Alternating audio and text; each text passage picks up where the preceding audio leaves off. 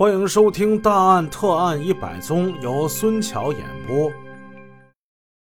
无奈之中，他只得打电话专门叮嘱李文浩：警察调查的时候，别说晚上他跟李慧在一起，免得他跟李慧的事闹得沸沸扬扬的，最后牵连他。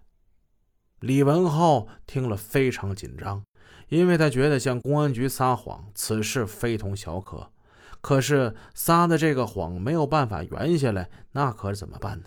他害怕的在电话里都带着哭腔的说：“妈妈狗狗死死死了，这这这怎么办呢？这是，哎，别急，你先跟咱爸妈说一声，就说你晚上一直在家里。我这我不敢说呀，我不敢说也得说，不说怎么办呢？”张永红生气的把电话给挂了。张永红是这样理解李慧用意的，他害怕别人知道他跟李文浩不清不楚的关系，但是作为嫂子，他还有另一层的担心。李文浩跟李慧相识，他算是半个介绍人，而且后来还默许了他们的婚外情。这次若是把小叔子给卷进了这个杀人案，他可是担不起这个责任的。但是事与愿违，案发当晚，没有人敢肯定马昭辉的被害与李慧真的就毫无关系。作为第三者的李文浩就被裹挟进来了。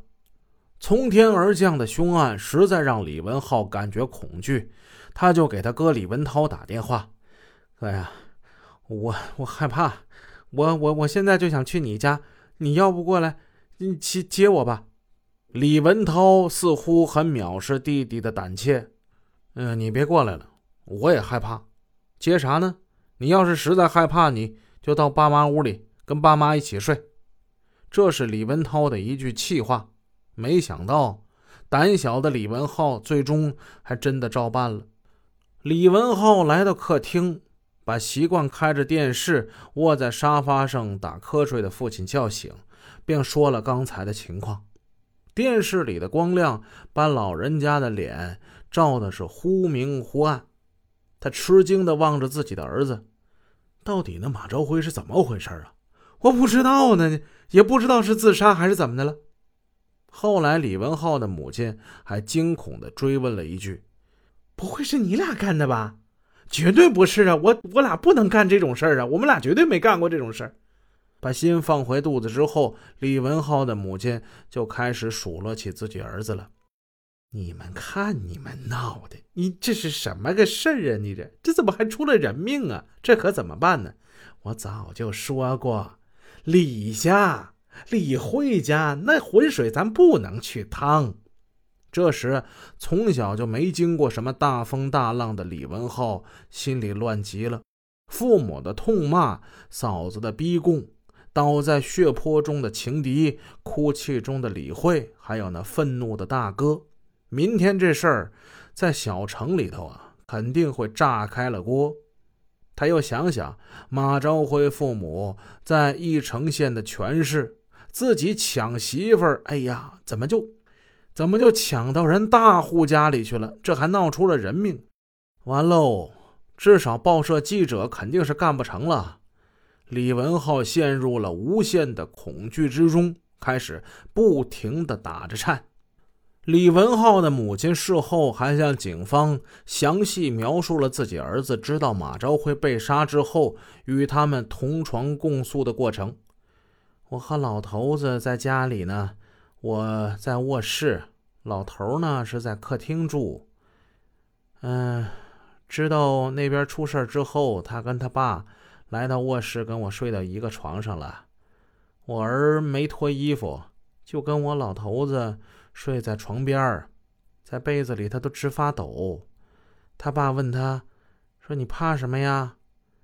嗯，文浩就说：“说晚上我跟李慧在一起，李慧把我送回来，他开车刚回去就出事儿了。我跟他说：‘我说儿啊，以后你不能再和李慧。’”往一块跑了啊！我说明天公安局肯定得问你。在被子里发抖的李文浩倒是一夜无事。凌晨三点，警察打通了张永红的电话。两位刑警上门到他家，给他做了一个笔录。张永红呢，就按照李慧的吩咐，说十月二号晚上，李慧是一个人开车到我家的，大约到了晚上十一点三十分左右离开的。李慧跟张永红在案发第一时间的口供基本统一，但是毕竟跟刑警他们撒了谎。上过幼儿师范的张永红也算是个文化人。这个后果让他感到十分的后怕。十月三号这天一大早，张永红骑着摩托车到刑警大队门口转了转，看到进进出出的熟人，想去接受调查，但最终他没敢进去。他看见李翠仙这时从刑警队出来了，就想上前跟他说说话，但是他又碍于李翠仙此时身边有人。他就跟着李翠仙的车一直来到北关宾馆附近，想想还是给他打个电话说说吧。他大姐啊，是这样啊，李慧呀让我说说他是十一点二十走的，我呢跟公安局也是这么说的。你说这个事儿可咋办呢？我咋办呢？李翠仙的回答是：那你都跟警察已经这么说了，那还能咋办呢？挂了电话，张永红回到婆婆家。她看见丈夫、丈夫的一个堂哥和李文浩他们都在。一进门就听见李文浩在抱怨李慧：“我都不知道他为什么要说假话，咱咱们又没干什么，是不是？”知道张永红做完了笔录了，他又质问道：“啊，那你为什么要撒谎啊？这么大的事怎么能撒谎呢？”原来张永红不在的时候，一家人还刚开了一个会。这一大早，大概是七点多，警察还没来，倒是李文涛来到父母家。他先把他弟弟李文浩给审讯一顿。他弟弟呢，只好是实话实说了。他这一实话实说呢，他哥李文涛很是欣慰，看来弟弟跟这起凶杀案没有什么关系。可是转念一想，他又为难了。自己的老婆按照李慧的吩咐，在凌晨时分已经跟那两个刑警撒了谎了，这可怎么办呢？本集已播讲完毕，感谢您的收听，下集见。